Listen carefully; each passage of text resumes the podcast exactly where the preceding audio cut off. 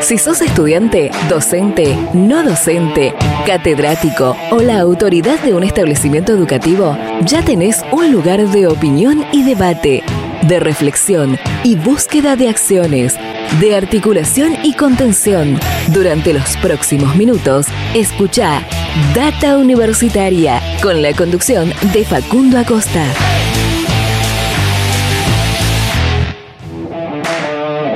Bienvenidos y bienvenidas una vez más a este espacio dedicado a la comunidad que le da vida a las universidades. ¿Qué tal? ¿Cómo les va? Mi nombre es Facundo y como siempre los voy a estar acompañando durante esta próxima hora. Así es, estamos comenzando un nuevo programa de Data Universitaria Radio, este espacio donde te informamos de todo lo que pasa y va a pasar en el mundo universitario. Comenzamos este programa número 24 del año 2021 en esta nuestra segunda temporada con este ciclo radial. Ya que estamos comenzando, eh, me gustaría agradecerles como siempre a todas las emisoras, a todas las radios de todo el país que comparten semana a semana este ciclo radial y por supuesto invitarlos a que nos sigan en nuestras redes sociales, en Facebook, en Instagram, arroba data universitaria, en Twitter, arroba DT universitaria y también en nuestros canales de Spotify y de YouTube donde siempre pueden volver a escuchar y a ver eh, estos programas y otros contenidos complementarios que tenemos en esas plataformas. Hoy un programa muy interesante, tenemos varios temas diferentes para hablar, eh, tema de vacunas, eh, tema de una ley muy interesante que se está tratando en el Congreso Nacional y algunas otras cuestiones más. Eh, un programa muy, muy interesante. Pero antes voy a pasar a contarte algunas noticias que podés encontrar en nuestro sitio web datauniversitaria.com.ar. Data Universitaria, información, comentarios, entrevistas, investigaciones todo lo que te interesa saber del mundo universitario. Las 24 horas del día y en el momento que quieras. Visítanos en datauniversitaria.com.ar. Bien, estas son algunas noticias que puedes encontrar en nuestro sitio web datauniversitaria.com.ar. Por ejemplo, instalarán en la Universidad Nacional de La Plata la primera fábrica nacional de celdas y baterías de litio. La UNLP integrará un consorcio junto al CONICET y la empresa IPF de Tecnología para poner en marcha la primera fábrica nacional con sede en una institución pública dedicada a la producción de celdas de ion litio. Adjudican más de 770.000 becas Progresar. El Ministerio de Educación de la Nación anunció la adjudicación de 770.279 becas correspondientes al programa de respaldo a estudiantes argentinos, el Progresar. Las mismas son percibidas por las y los estudiantes que se inscribieron a la línea, eh, a las líneas obligatorio, terciario, universitario, trabajo y enfermería del total de becas aprobadas al mes de julio, 281.930, es decir, el 37%, corresponden al nivel universitario. El 30%, eh, alrededor de 230.561 eh, becas, eh, corresponden al nivel obligatorio, 185.344, el 24% al nivel terciario, 61.956, el 8% a la línea Progresar Enfermería y 10.488, el 1% a la línea Progresar trabajo. La Universidad Nacional de Villa María creará una nueva carrera, la licenciatura en óptica y contactología. La carrera que cuenta con el antecedente de la licenciatura en óptica oftálmica que dejó de dictarse en 2017, se constituirá como la primera bajo modalidad virtual del Instituto de Ciencias Básicas y Aplicadas de la Universidad Nacional de Villa María, complementando las cinco propuestas de grado presenciales que ya dicta en sedes como Villa María, Villa del Rosario y San Francisco adelantarán la revisión de paritarias de docentes y no docentes universitarios. Eh, el ministro de Educación de la Nación, Nicolás Trota, y el secretario de Políticas Universitarias, Jaime Persic, mantuvieron esta semana una reunión con los representantes de los gremios docentes universitarios, CONADU, FEDUN y eh, de los trabajadores de las universidades, FATUN, en donde se acordó adelantar la revisión de paritarias para docentes y no docentes para el próximo 12 de agosto. En la última reunión, el gobierno nacional acordó un 35% de aumento con gremios docentes y no docentes universitarios. Bueno, hay muchísimas noticias para comentar, pero se nos iría eh, un montón el tiempo. Te cuento que en este programa, en un rato nada más, vamos a estar hablando con la doctora Daniela Osborne de la Universidad Nacional de La Plata sobre eh, vacunas contra el COVID-19 y algunos estudios que se estuvieron realizando para eh, probar la efectividad que tiene combinar diferentes candidatos vacunales, sobre todo en la, en la segunda dosis. Vamos a estar hablando con la licenciada en nutrición de la Universidad Nacional de San Martín, Mariela Cardoso, sobre el proyecto de ley de etiquetado frontal de alimentos, una iniciativa que se está tratando en la Cámara de Diputados de la Nación. Y ya está para hablar con nosotros Leonardo Cristaldo, emprendedor de la provincia de Santa Fe, que junto con estudiantes y graduados de, y profesionales de la Universidad Nacional del Litoral han lanzado el desarrollo de una golosina funcional eh, y de, de base vegana. Leonardo, ¿qué tal? ¿Cómo estás? Bienvenido a Data Universitaria Radio. Hola, buenos días y muchas gracias por la nota. Bueno, ¿qué nos podés contar de este desarrollo que nació en la provincia de Santa Fe en el programa de preincubación de emprendimientos de la Universidad Nacional del Litoral que conocimos como Sweet Power, ¿no? Bien, sí. Eh, arrancó en el programa lo que se llama UNL Potencia, estimula la Secretaría de Vinculación Tecnológica de la UNL. Ahí comenzamos en octubre del año pasado a formar lo que es la idea, obviamente a través de la, universidad no solamente nos ayudaron a, desarrollar la idea y a capacitarnos, sino también a, armar el equipo interdisciplinario. A partir de que armamos el equipo, bueno, armamos un equipo donde se incorporó un estudiante avanzado de biotecnología, una licenciada en tecnología de los alimentos y un licenciado en marketing. Arrancamos a, trabajar sobre, sobre la idea. En principio nosotros lo, que estábamos trabajando era el tema de incorporar proteína en golosinas, y arrancamos con la idea de incorporar esa proteína para, para una línea de, deportistas, o sea, llegar a los deportistas con, con caramelos. Y bueno, como, como toda idea que, que, va mutando, surgió el tema de, que vimos esta brecha, esta necesidad en el tema de, los niños. Nos pareció una problemática, o sea, genial también por, por el impacto que, que, tiene. Y bueno, y ahí fue cuando, cuando dijimos, ¿por qué no tomar semejante desafío? Ponernos a ver cómo, cómo hacer para llegar con proteínas a niños y ahí donde nos encontramos que no solamente había que, incorporar proteína, sino verdaderamente llegar a ser un complemento alimenticio que pensando en el usuario, pensando en los niños, llegue en forma de golosina. Y cuando digo complemento ya es porque no solamente nos quedamos con aportar proteína, sino que nos tuvimos que poner a desarrollar una formulación que aporte al crecimiento de los niños entonces ahí es donde entran a jugar también, aparte de las proteínas, todo lo que es una formulación que incorpora vitaminas y, minerales. Eh, me, interesa mucho esta, este punto que, que, marcás sobre que este producto, esta, estas golosinas, no solamente van a estar destinadas a, los deportistas, como por ahí se había pensado al principio, eh, sino también para eh, todo el público y, en especial para las infancias, ¿no? Van a buscar que también se pueda llevar a las, a las escuelas también, ¿no?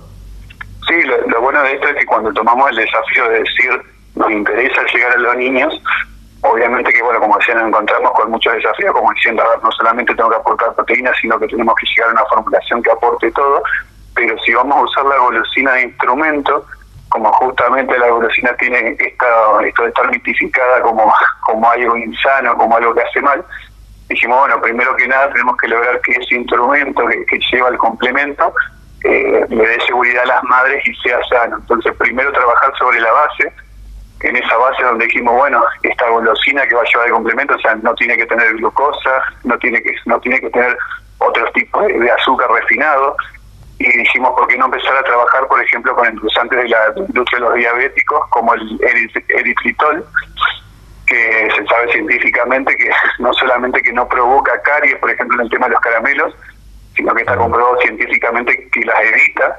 Al mismo tiempo, se usa en el celo diabético porque es de muy bajo índice glucémico, ¿bien? Y no aporta calorías, o sea que también estaría solucionando el problema por el que generan las golosinas con el tema de, la obesidad. Entonces, generando esa base de golosina sana y saludable, ahí es donde entra el complemento que lo que destacamos que más allá de ser una golosina saludable y que tiene componentes veganos, porque nosotros trabajamos con proteína vegana, o sea, nosotros lo, ahora lo que estamos trabajando es sobre la proteína de arveja, bien, y bueno, eh, se sabe que obviamente esta proteína de, arveja, o sea, a diferencia de otra proteína, aparte de ser la más completa en, aminoácidos, tiene otras virtudes como como ser eh, el tema de muy buena para la para la digestión y que, ayuda, por ejemplo, al tema de la, circulación de, la sangre.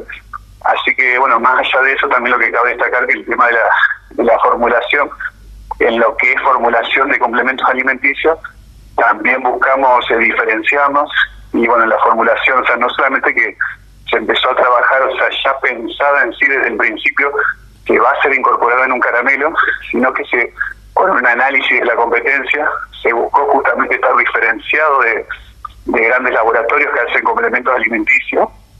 Y como decía, la primera gran diferencia es que vamos con proteína de arveja cuando los, grandes laboratorios usan proteína de soja, que muchas veces tiene problemas de, agrotóxico o genera alergia. Otros laboratorios usan proteína de suero de leche, que en muchos niños genera problemas de, intolerancia a la lactosa.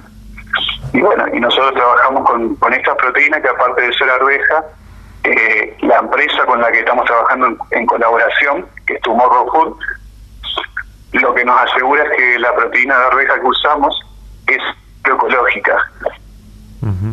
Eh, esta, esta empresa que, mencionabas, con, con, la que están eh, trabajando en conjunto, tiene también una, una vasta experiencia en el, en el, mundo de las proteínas vegetales y, y los alimentos veganos, ¿no? Claro, esta empresa se dedica justamente a la, a la industrialización de, proteínas veganas. Ellos apuntan, hoy en día estaban apuntando a las distintas industrias, como por ejemplo el tema de, las leches veganas, las hamburguesas veganas y la mayonesa vegana. Y bueno, por ahí no, no tenían trabajado tanto esta brecha. Y bueno, cuando entramos a hablar, porque ellos trabajan justamente con, convenios de colaboración abierta, y cuando nos acercamos a ellos a través de la Bolsa de Comercio de Rosario, le planteamos la, idea, la verdad que, que les gustó mucho y dijo, bueno, es una brecha por ahí que no, que no teníamos en cuenta, porque no empezar a trabajar en colaboración. Y bueno, y ahí fue cuando empezó en, conjunto varias reuniones para, para comenzar con el tema de, del desarrollo. Bien. Eh, al principio mencionabas esto de, del azúcar agregado, que no, que no va a tener azúcar agregado, eh, el tema también de eh, poder que, que, este producto pueda ser destinado a las, a las infancias y demás. Y a nivel nacional, en la Cámara de Diputados de la Nación, eh, esta semana se le dio dictamen favorable al proyecto de ley de etiquetado frontal de, alimentos. Y como emprendedor en este, en este ámbito de, y, creador de un alimento que va a salir al mercado prontamente, eh, seguramente, eh, ¿cómo ves este debate que se da en torno a la información de, de lo que comemos, de lo que encontramos en, en las góndolas de los supermercados? Sí, no, yo lo tomo como, como muy importante, porque obviamente que, es importante que, el consumidor pueda leer y saber con lo, con lo que se va a encontrar en, el alimento. Así que, me parece una, una, buena iniciativa que obviamente que ya está en otros países. Así que, estoy totalmente de acuerdo y eh, se sabe también por ahí en los estudios que hemos hecho que, hay una tendencia muy fuerte del lado del consumidor que justamente que cada vez el consumidor quiere saber más lo que consume y qué está ingiriendo y mira mucho más la, etiqueta que antes. Eh, Leonardo, eh, ¿en qué etapa continúa eh, continúa avanzando este este proyecto de, de Sweet Power? Bien, ahora nosotros ya hemos, en lo que es el desarrollo de la formulación del complemento, nosotros hemos tenido las reuniones donde, bueno, aparte de, hacer lo, que es el, el del producto, o sea, el esqueleto del producto que donde se trabajaba, y todo el análisis de, la competencia. Ahora es donde ya está en, el proceso de todo lo que es la parte de, de I D, todas las, reuniones de investigación y desarrollo, están trabajando sobre cómo adaptar la formulación a, una golosina y cómo también trabajar los diferenciales sobre, sobre otros complementos alimenticios. Así que ahora estamos en ese proceso de, de continuar el desarrollo de la formulación del complemento. ¿Tienen otros proyectos en mente? ¿Continuarán trabajando con estudiantes y profesionales de, las universidades, como la Universidad Nacional del Litoral, en otros productos y, desarrollos? Contanos. Sí, lo que siempre destacamos a ver, que por un lado, aparte de, este proceso de colaboración con esta empresa, trabajamos conjuntamente acompañado con lo que es la Secretaría de Vinculación de, la UNL, que nos está continuamente acompañando, así que prácticamente siempre decimos que es un trabajo no de, dos, sino, sino de tres. Y bueno, ellos están aportando de la UNL ya también toda la ayuda de, desde el marco legal, el marco financiero, sí, el tema también de, otros profesionales por ahí que, nos puede llegar a, faltar, como por ejemplo este tema de cuando necesitemos más asesoramiento en el tema de, del etiquetado. Así que bueno, estamos estamos totalmente acompañados por ellos. Buenísimo. Eh, Leonardo, muchísimas gracias por, tu tiempo y la predisposición para contarnos sobre este desarrollo de la golosina funcional y, y vegana en la Universidad Nacional del Litoral. Muchísimas gracias. Muchas gracias a ustedes. Saludos. Hasta luego. Data Universitaria. Información, comentarios, entrevistas, investigaciones. Todo lo que te interesa saber del mundo universitario. Las 24 horas del día y en el momento que quieras. Visítanos en datauniversitaria.com.ar. Bien, ahí estaba él, la comunicación con Lisandro, Leandro Cristaldo, emprendedor de la provincia de Santa Fe, de la localidad de Santo Tomé, de la provincia de Santa Fe, con este desarrollo que realizaron en este programa que propone la Universidad Nacional del Litoral para los emprendedores y las startups. Eh, muy importante que una universidad como, como la Universidad Nacional del Litoral tenga estas, estas instancias para los emprendedores vincular eh, sus estudiantes y sus graduados con el, sector productivo. Eh, nos queda mucho por compartir en este programa, así que hacemos un pequeño corte y ya continuamos con más Data Universitaria Radio.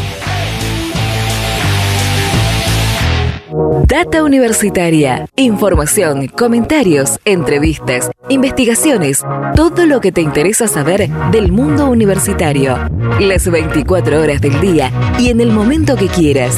Visítanos en datauniversitaria.com.ar. La UNBM abrió las inscripciones para el ingreso 2022 y tenés muchas opciones para elegir. Hay un montón de carreras en el campo de las ciencias humanas, las ciencias sociales y las ciencias básicas y aplicadas. Además, de acuerdo a tu carrera, podés estudiar en distintas ciudades. Villa María, Córdoba, San Francisco o Villa del Rosario. Entra en la web de la UNI www.unbm.edu.ar y busca la guía de carreras en el enlace Ingreso 2022. Una vez que la elegiste, completa el formulario de preinscripción. Tenés tiempo desde el 28 de junio al 13 de agosto de 2021 esperamos porque la UNI sos vos. Universidad Nacional Villa María. Pública, de todas, de todos.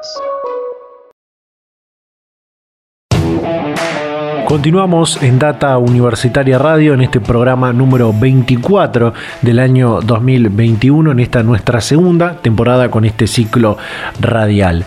Eh, como siempre, cada vez que queremos hablar de vacunas, eh, la llamamos a la doctora Daniela Osborne, doctora de la Facultad de Ciencias Exactas de la Universidad Nacional de La Plata, para que eh, arroje un poco de luz sobre diferentes cuestiones y, temas que, que, nos interesa poder hablar. Así que ya están línea para hablar con nosotros Daniela Osbor de la Facultad de Ciencias Exactas de la Universidad Nacional de La Plata. Daniela, ¿qué tal? ¿Cómo estás? Bienvenida como siempre a Data Universitaria Radio.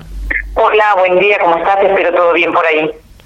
Bien, eh, bueno, eh, como siempre usted es nuestra referente para hablar del tema de las vacunas contra el coronavirus y queremos hablar sobre estos estudios que se estuvieron realizando en el mundo, creo que Argentina lo hará también próximamente, de la posibilidad de combinar candidatos vacunales y la efectividad que produce esto, entendiendo que también puede ser para eh, agilizar esta campaña de, vacunación y hacer frente a la escasez de, de vacunas, ¿no?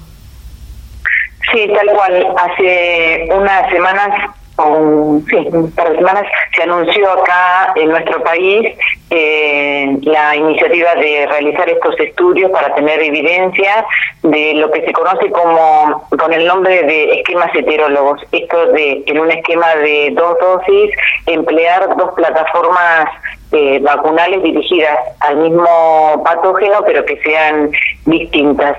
Esta iniciativa eh, surge en principio para tratar de tener evidencia para mm, dar cuenta, digamos, de dos aspectos que se quieren eh, tener resueltos. Uno, si es posible eh, emplear como segunda dosis eh, vacunas distintas a la de la primera dosis.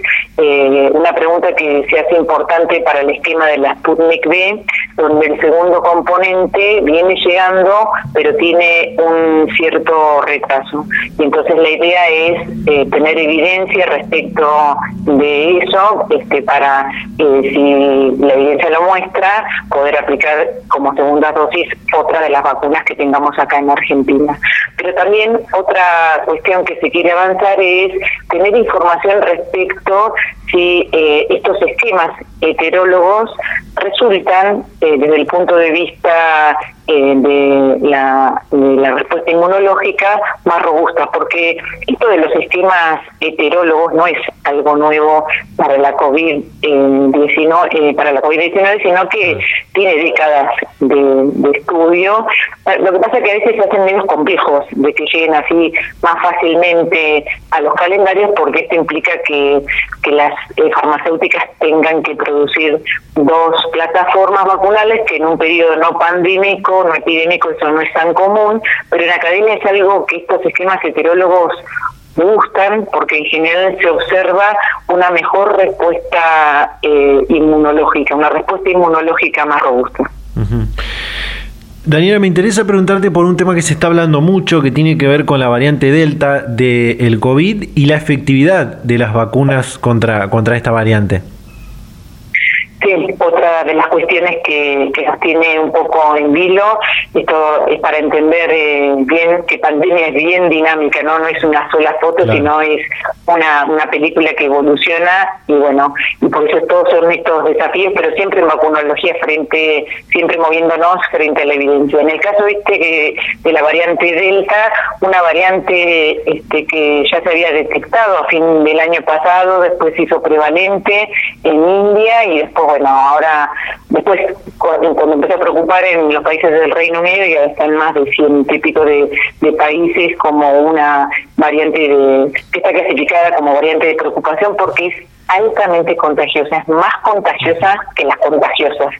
Y entonces, eh, por esto, eh, es que también eh, uno, como es clasificada variante de preocupación, esta pregunta que vos hacías, cómo funcionan las, las vacunas frente a ello, y hay algunos datos ya que muestran que esquemas de dos dosis que funcionan bien frente a esta variante. Así que eso es una buena noticia. Hay datos respecto de vacunas eh, como AstraZeneca, una de las que empleamos acá en nuestro país, y se observa esto, que dos dosis están muy bien.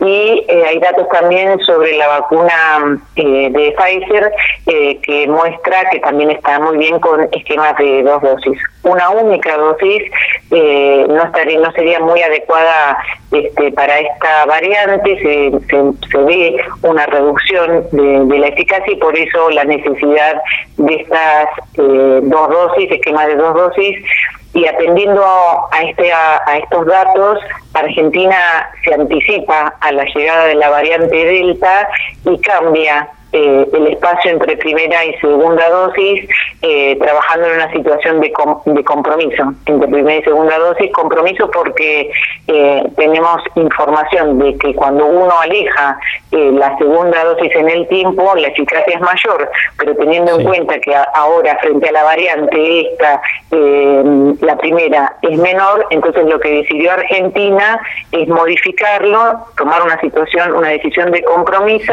y cambiar el esquema en tiempos eh, para las vacunas vectoriales, es decir, la vacuna Sputnik B y AstraZeneca, en vez de tres meses, dos meses, y en el caso de eh, la vacuna de Sinopharm, un mes.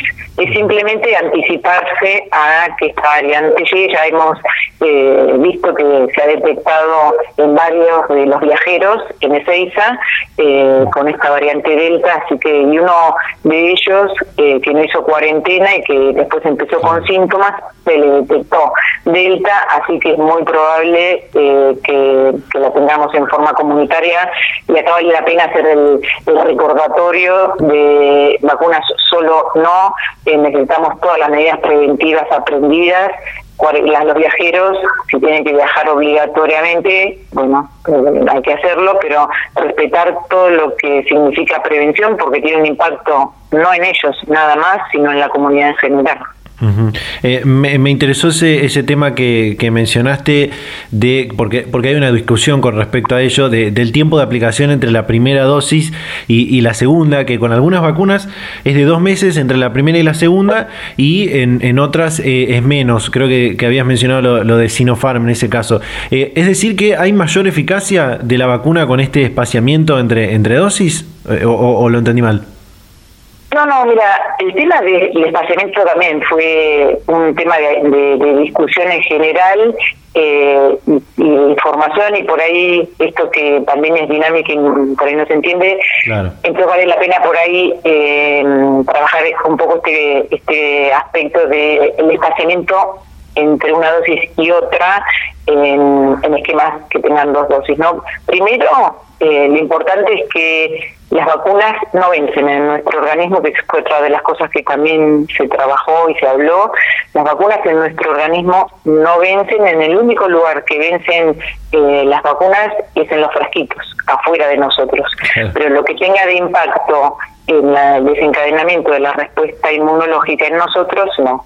Cuando hablamos de esquemas con dos dosis, hay lo que se llama un tiempo mínimo, no un tiempo máximo. Esto que por ahí la gente se angustia porque dice, uy, yo ya estoy cumpliendo, ponerle los dos meses, o uy, yo ya estoy cumpliendo los tres meses y entonces ahora, no, eh, o sea, no hay que asustarse ahí porque solo hay un tiempo eh, mínimo y esto lo que implica es que la segunda dosis no la podés anticipar a ese tiempo mínimo porque si vos lo anticipás el efecto de la segunda dosis que es robustecer la respuesta inmunológica y prolongarla en el tiempo no lo vas a conseguir porque el, nuestro sistema inmunológico a la primera dosis tiene que madurar, digamos, tiene toda una serie de eventos que uno no puede, digamos, acelerarlo para poner la segunda dosis, ¿no? E-, ese es el punto.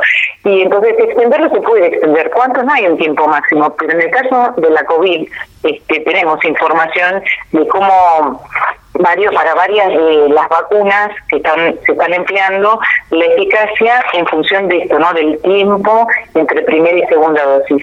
Los primeros datos fueron de la vacuna de AstraZeneca que mostró que la eficacia eh, cuando el espaciamiento es de tres meses es más alto que cuando vos haces un espaciamiento de un mes.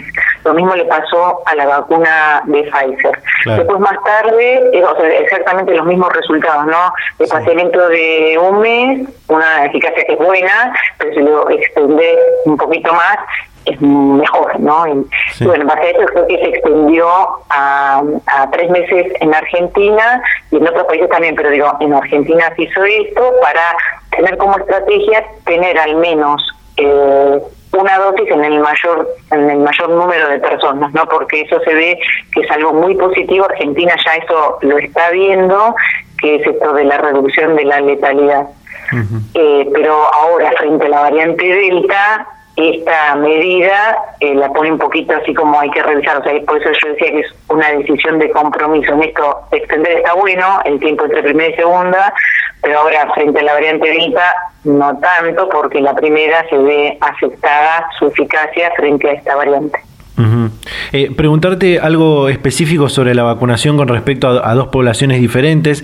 Por un lado, el tema de la vacunación en menores de 18 años y dentro de estos, aquellos que tienen factores de riesgo y o eh, alguna discapacidad. Y luego, algo que se ha reportado, bueno, sobre todo en, las redes sociales, que muchos jóvenes, luego de vacunarse con la, vacuna de, AstraZeneca Oxford, han manifestado reacciones eh, leves y hubo una pequeña preocupación con respecto a esto. ¿Qué, nos puedes decir sobre estos temas? Sí, eh, respecto a la vacunación en la población menor de 18 años, en este momento de la campaña de vacunación, eh, en nuestro país y en el mundo en general eh, es una un, aspecto que se quiere cubrir. Eh, digamos toda esta campaña ante el número de dosis que había se hizo priorizada no se priorizó los grupos más vulnerables aquellos que en donde la enfermedad es fuerte y los puede matar no así fue la campaña en, en todo el mundo. Argentina no fue ajena a ello entonces en esa situación los, las personas más jóvenes, donde la enfermedad no es tan grave, no fueron priorizados. Pero ahora que la campaña eh, avanzó, es necesario vacunar para ellos y también para lo que es en, en, la comunidad en general y también esto que vos preguntabas, ¿no? La población en, este, que tienen comorbilidades, algunas comorbilidades, se ve más este, vulnerable a la enfermedad y entonces otra vez a la hora de priorizar todo este contexto de escasez de, dosis de vacuna hay que priorizar a, la, a los menores de 18 años que tengan comorbilidades para luego avanzar en el resto de la población sana.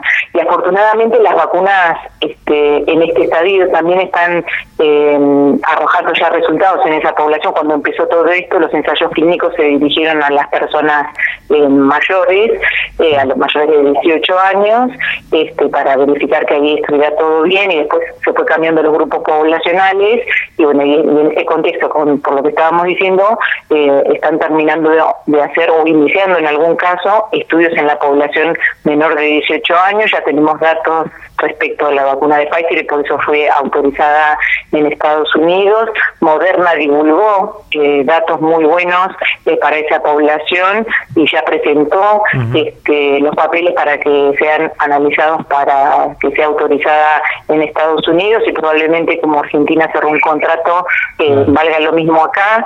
Sinopharm ya la están usando en China para la población de tres años este, para arriba eh, y Sinovac lo mismo. Entonces Argentina solicitó la información eh, sobre esa población para evaluarla si es segura y efectiva para esa población y de ser así ya tendríamos una vacuna. Están llegando muchas dosis de Sinopharm, así que muy probablemente este, tengamos eh, la, la posibilidad de vacunar a esta a esta población. Y las otras vacunas también se están ensayando. Este Rusia con su misma plataforma pero en un formato en spray. Eh, las vacunas cubanas eh, presentaron protocolos eh, para que sean autorizados para para hacer el ensayo clínico. Así que es cuestión de tiempo. Vamos a tener otra vez las vacunas listas también para para esta población y después, vos, este, la otra pregunta era las reacciones adversas estas del... Sí. Eh, sí, en la población, mira, estas reacciones em, que aparecen de leves a moderadas después de la vacunación eh, es multifactorial, no tiene un único factor este, y es muy variable, depende de las personas. Este, en parte se debe al inicio del desencadenamiento de la respuesta inmunológica eh, y después también a otras cuestiones fisiológicas, estreses, eh, y ansiedades y demás, que hace que unas personas eh, tengan estas reacciones un poco más fuertes y otras en menor intensidad, pero en esto hay algo de que en la población un poco más joven eh, se ve un poco más eh, con más frecuencia estas reacciones que en 24, 48, 72 horas eh, desaparecen y entonces está bueno eh, porque pasa esto, ¿no? Que le genera la vacuna la respuesta inmunológica adecuada. Entonces sí, le está pasando esto, pero que no se asusten porque refiere al inicio de la respuesta inmunológica y como ellos tienen el sistema inmunológico más robusto, en ellos se ven un poco más frecuente que otros. Claro. Totalmente. Eh, Daniela Osborne, de la Facultad de Ciencias Exactas, doctora de la Facultad de Ciencias Exactas de la Universidad Nacional de La Plata, muchísimas gracias como siempre por eh, arrojar luz sobre estos temas de, de, la vacunación contra el COVID. Seguramente seguiremos en contacto para cuando surjan otras, otras preguntas. No, no hay problema. La agradecida soy yo por el espacio y a disposición para cualquier intercambio. Un abrazo enorme. Hasta la próxima.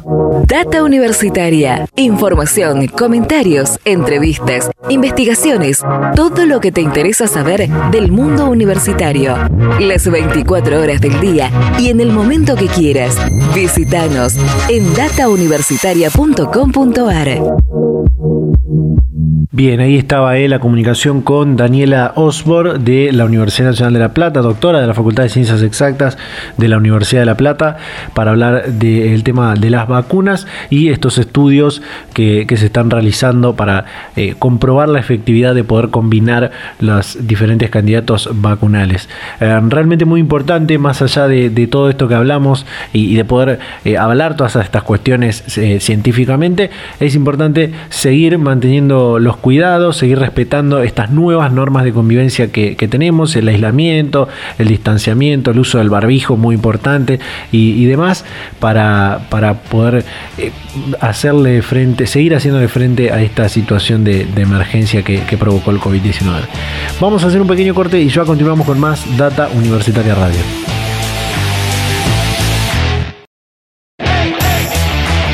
Volvemos con más Data Universitaria Radio en este programa número 24 del año 2021, en esta nuestra segunda temporada con este ciclo radial. Eh, ya encaminados al cierre de este programa, pero antes nos queda hablar de este tema que es muy importante, un debate eh, muy eh, interesante que se está dando en el Congreso Nacional, tiene que ver con los, con los alimentos, con aquello que, que, consumimos, que compramos en las góndolas y esta ley de etiquetado frontal de, alimentos que ha tenido eh, una importante relevancia en la, en la, agenda nacional durante las últimas semanas. Para eso está para hablar con nosotros la licenciada en nutrición y coordinadora del Servicio de Diagnóstico y Tratamiento Nutricional de la Universidad Nacional de San Martín, Mariela Cardoso. Mariela, ¿qué tal? ¿Cómo estás? Bienvenida a Data Universitaria Radio. ¿Qué tal? Buenas tardes, buenos días, todo muy bien, eh, gracias. ¿Ustedes cómo están? Bien, bien. Bueno, muy contentos por poder hablar de este tema porque vamos a hablar de eh, este debate que comenzó a nivel, a nivel nacional en la Cámara de Diputados de la Nación, donde esta semana se le dio dictamen favorable al proyecto de ley de etiquetado frontal de, alimentos. Eh, ¿Por qué es importante este debate, que salga esta ley en cuestiones de, salud y cuál es el objetivo del etiquetado frontal? Bueno, eh, primero que nada, eh, estamos eh, muy contentos desde, desde el ámbito de nutrición, de medicina y todo lo que tenga que ver con salud, debido al dictamen favorable, por supuesto, de esto, por lo cual venimos peleando un montón, que no es más ni menos que información clara para que el consumidor, para que las personas sepan lo que están consumiendo, porque nosotros podemos estar todo el tiempo advirtiendo, pero el consumidor es el que toma la decisión en el momento. Entonces, si conseguimos el etiquetado frontal, de esta manera eh, vamos a poder alertar a la población de los excesos que puede estar cometiendo con eh, los alimentos que puede estar eligiendo diariamente para su alimentación.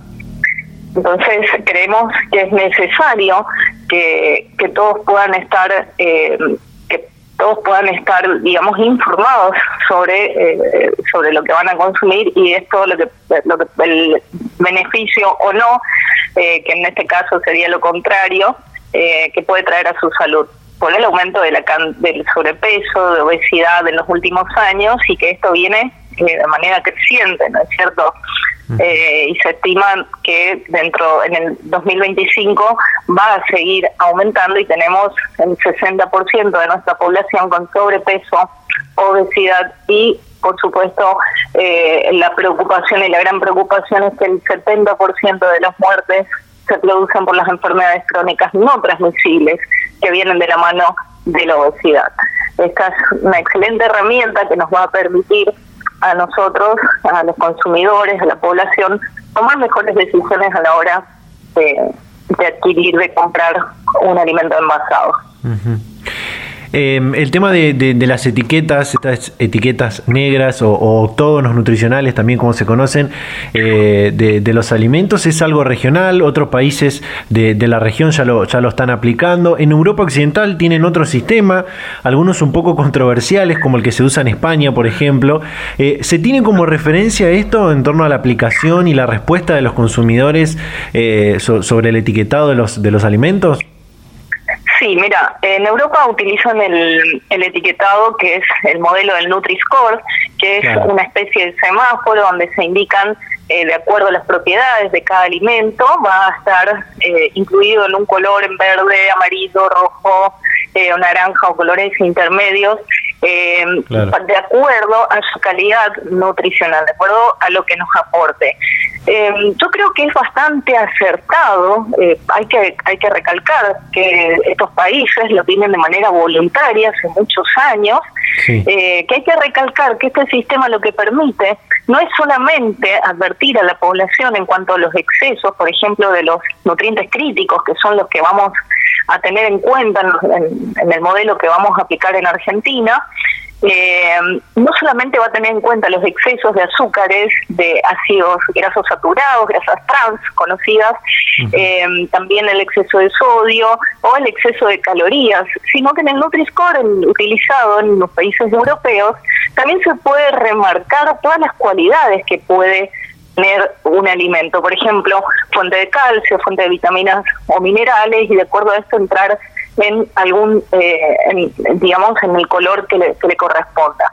En el caso del etiquetado que se, que se propone para Argentina, que es el modelo que se está utilizando en Chile, que es el propuesto por la OPS, que es la Organización Panamericana de la Salud, en, en este caso, eh, bueno, cabe recalcar también que va a ser eh, forma obligatoria, como en México, en Perú, en Uruguay y en Chile. Entonces, eh, el modelo que se va, que se propone, este de la OPS, donde se remarcan los excesos que pueda tener de estos nutrientes críticos que en definitiva son los que enferman a nuestra población. De tener un alimento, por ejemplo, un solo sello, porque puede tener varios, exceso en sodio, alto en sodio, alto en grasas, alto en calorías, por ejemplo, eh, alto en azúcares, de tener un solo sello, el, el, el mismo paquete no va a poder tener los llamados claims nutricionales, que son los que eh, nos, nos, volvían locos a los nutricionistas, porque la gente va y compra, dice, eh, sin azúcar, grandote y abajo agregada bien chiquitito. Pero la gente no sabía que estos alimentos ya tienen de por sí un alto contenido en azúcar que es propio del alimento, por ejemplo, así como jugos envasados, eh, bebidas azucaradas, que en Argentina tenemos un altísimo consumo de azúcar, sobre todo en forma líquida. Eh, esto es autoría del licenciado Sergio Brito, una persona que, un licenciado es el presidente de la CPA, nutricionista, que, que es su autoría, que eh, dice que en unos trabajos de investigación los argentinos consumimos muchísimo azúcar en forma líquida, sobre todo en el azúcar que se le agrega al mate.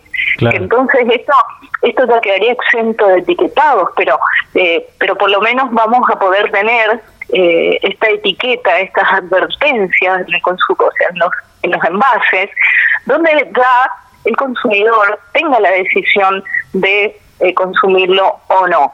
Eh, los jugos envasados que se disfrazan de naturales, por ejemplo, esos eh, de frutas, eh, mucha gente los consume pensando que realmente son saludables y son altísimos en azúcares, por ejemplo. Entonces, de esta manera, con este sistema que propone la OPS, entrarían, yo creo, la, una gran mayoría de alimentos envasados en, algún tipo de sello de, advertencia. Bueno, si me permitís, lo, favorable de esto que, que, bueno, que nosotros eh, esperamos que pueda ser un incentivo para las industrias de reformular sus productos, de hacerlos más saludables eh, y también que se ofrezca una competencia sana, ¿no es cierto? De que las empresas, las industrias empiecen a preocuparse por cambiar los ingredientes y de esta manera no afectar eh, la, la, salud de los consumidores. Porque así como ocurrió con, el, con las advertencias en, los cigarrillos, en los paquetes de cigarrillos, que todo el mundo, nadie, nadie se imaginaba que esto podía llegar a pasar. Y los altos impuestos que el Estado propone, que pone a estas empresas tabacaleras, por los daños y los costos de salud que le cuesta al Estado. Entonces, eh, realmente se, se, se intenta con este con este sistema de advertencias en los alimentos de que eh, también eh, se pueden empezar a reformular estos productos y que en un futuro, posiblemente en el caso de que no sea y que veamos que no hay un cambio en el comportamiento de los consumidores, de también establecer algún tipo de impuestos también, porque esto, eh, estas enfermedades crónicas no transmisibles en crecimiento producen un enorme gasto en el sistema de salud. Entonces, eh, bueno, creo que es muy amplio el tema y, también, por supuesto, a medida que se vaya implementando, va a tener sus, sus modificaciones o se tendrá que ir adaptando de acuerdo a las circunstancias, ¿no es cierto? Ya que mencionabas esto de, las enfermedades crónicas no transmisibles y, y, como mencionabas al principio, esta ley promueve la prevención de la, de la malnutrición en la, en la población y la, la, reducción de estas enfermedades crónicas no transmisibles que en muchos casos son o parecen enfermedades silenciosas, pero que estadísticamente hay mucha mortalidad, ¿no? Es así. Estas enfermedades, en su mayoría, bueno, eh, excepto por supuesto la obesidad que produce un montón de signos, de síntomas, eh, que mucha gente hasta hace muy poco realmente cuestionaba de que es, que es una cuestión de estética. No, no, nosotros venimos luchando hace mucho tiempo eh, diciendo de que no es una cuestión estética, es una cuestión de salud, produce hipertensión, produce diabetes tipo 2, produce enfermedades coronarias, no solamente puede causar la muerte del paciente, sino también la discapacidad. Pacientes cada vez más jóvenes que tienen eventos cerebrovasculares, paros cardiorrespiratorios, por ejemplo, o eh, los ACV que los dejan en, en muchos casos con una cierta eh, discapacidad y algunos realmente no se pueden recuperar. Y, y el denominador común en estos casos siempre fue una mala alimentación y malos hábitos más allá de la alimentación que son totalmente prevenibles. Estas enfermedades son prevenibles en un 100%. Entonces, si nosotros podemos, desde esta pata, como se le está diciendo, de la nutrición, que es eh, el etiquetado frontal, ayudar a, los, a nuestros pacientes, por supuesto que es muy favorable. Totalmente. pareciera que con, respecto al tema de la, de la obesidad, eh, ha hecho un clic en la población el hecho de que también haya sido declarada como un factor de riesgo con respecto al COVID-19, ¿no? Por supuesto, se notaron, ahora se están publicando un montón de, de revistas científicas, de trabajos de, trabajos científicos a nivel mundial de pacientes que de la incidencia de la mortalidad por COVID-19 y la obesidad, por los distintos mecanismos que, que utilizaría el virus para ingresar al organismo más allá de que de que bueno que se sabe que también está muy en estudio la microbiota intestinal que es bastante diferente que es nuestra flora intestinal más antiguamente conocida que es protectora que tiene un alto impacto en el sistema inmunológico entre, entre un montón de, sistemas, el eje intestino-cerebro, se notó muchísimo que eh, tuvo mayor incidencia el, el COVID-19 en pacientes con obesidad, una alta tasa de mortalidad. Por eso también es sumamente importante tener en cuenta eh, tener en cuenta todos estos factores. La mayoría de estas enfermedades relacionadas que tienen eh, que son totalmente prevenibles con la implementación de un estilo de vida saludable y sobre todo una alimentación correcta. Esta iniciativa, sí, eh, esta iniciativa tiene una, una, alta aceptación por parte por parte de la sociedad. Eh, ¿Crees que esto se da porque cada vez tomamos más noción de la, de la importancia de la, de la nutrición y la, y la alimentación saludable? Yo creo que, gracias a Dios, sí. Eh, hay un, un autor, un libro que, que refiere justamente en este tema y llama a los consumidores prosumidores, que ya seríamos como los productores y consumidores, pero no productores porque vayamos más allá de todos los sistemas de huerta que están muy de moda, por suerte, de, empezar a cocinar, de volver a lo natural, eh, sino que eh, la persona se involucra cada vez más con eh, con, un, con lo que va a consumir. Y esto también llama mucho la atención eh, justamente a todas las industrias y hace un, un llamado para que puedan mejorar la calidad de los productos, porque realmente, eh, por ejemplo, en los casos de los yogures, eh, que antes se lo promocionaba como lo más saludable para los niños, por ejemplo, hasta que se empezó a ver el alto contenido en azúcares que tenía, y esto tuvo que eh, tuvo que tener un freno eh, de parte de, de parte de los productores, ¿no es cierto?, de las industrias y tuvieron que empezar a cambiar y a reformular. Bueno, entonces, este, este, esta manera de involucrarse de los consumidores yo creo que es, muy importante eh, para que podamos realmente empezar a notar un cambio. Por suerte sí, hay una gran movida más allá de lo que tenga que ver con el etiquetado frontal, eh, hacia un cambio a una alimentación más natural, con más contenido en alimentos de origen vegetal, por ejemplo, eh, y no solamente por eh, por lo que por el valor nutricional en sí, sino eh, también por el impacto en el medio ambiente. Entonces hay una, una movida donde vemos que la gente toma cada vez más conciencia y realmente lo veo muy positivo. Totalmente.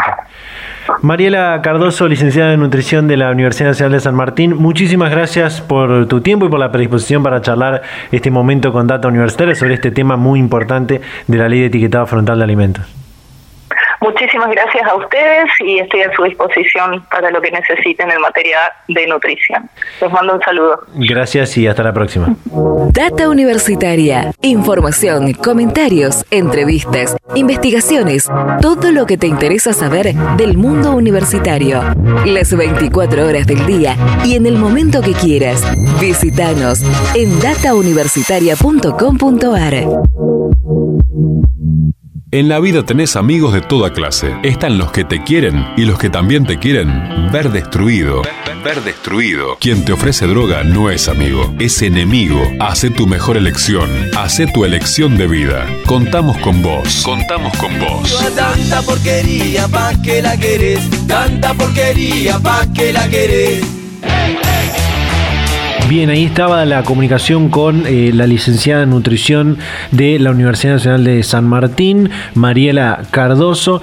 También eh, es coordinadora del Servicio de Diagnóstico y Tratamiento Nutricional de la Universidad Nacional de San Martín sobre esta iniciativa de ley que se está tratando en el Congreso Nacional, en la Cámara de Diputados de la Nación, que tiene que ver con el etiquetado frontal de los alimentos y esta posibilidad que eh, se nos otorgaría a los consumidores eh, cuando si esta ley se transforma se, se transforma en ley este, este proyecto de obtener mayor información de todo aquello que consumimos y que vamos a buscar a, las góndolas de todos esos productos, de cuánto, si tienen exceso de azúcar o son eh, altos en azúcar, si tienen exceso en sodio, en grasas trans, como, como contaba María, información muy importante para, eh, más allá de, como, como hablábamos, de las enfermedades crónicas no transmisibles y la obesidad, más allá de que se cree que es una cuestión estética, es, una, eh, es muy importante la cuestión de salud con respecto a esto, a la alimentación y a la nutrición saludable y eh, con este aporte que haría la ley de etiquetado frontal a, la nutrición y a la alimentación y también a cuestiones eh, medioambientales eh, también. Así que muy importante este, este, esta iniciativa legislativa y poder, haber hecho esta, comunicación para saber un poco más en este aspecto.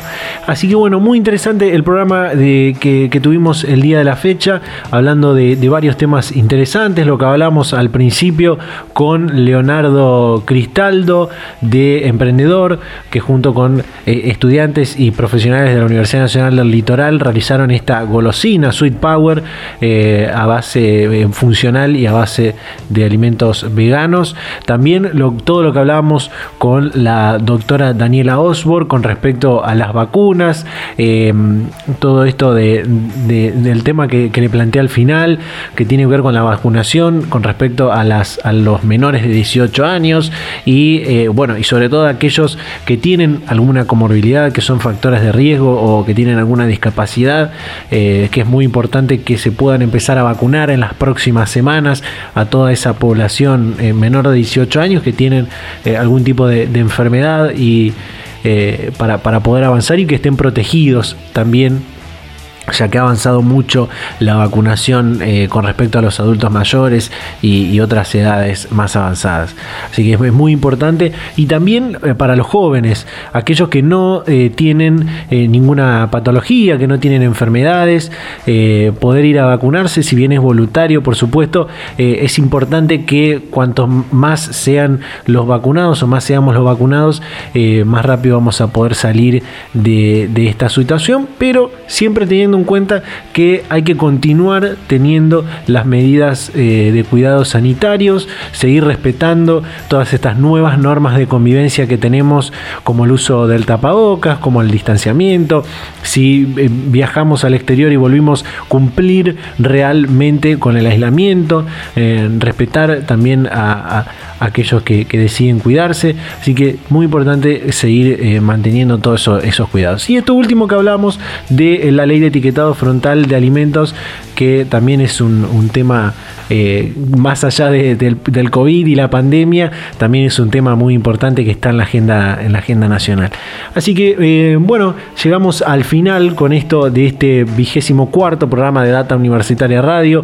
Como siempre, y por supuesto, muchísimas gracias a todas las radios, a todas las emisoras que comparten semana a semana este ciclo radial, a toda la audiencia que está ahí del otro lado. Por supuesto, le invitamos a que nos sigan en nuestras redes sociales, en Facebook, en Instagram, arroba data universitaria y en Twitter arroba DT Universitaria. También suscribirse a nuestros canales de Spotify y YouTube, como digo siempre, para poder escuchar, volver a escuchar estos programas y ver otros contenidos complementarios. Toda la semana nos pueden leer en datauniversitaria.com.ar y encontrar información de todo lo que pasa y va a pasar en el mundo universitario. Ahora sí, eh, nos vamos a reencontrar a esta misma hora y en este mismo dial la próxima semana. Chau, chau.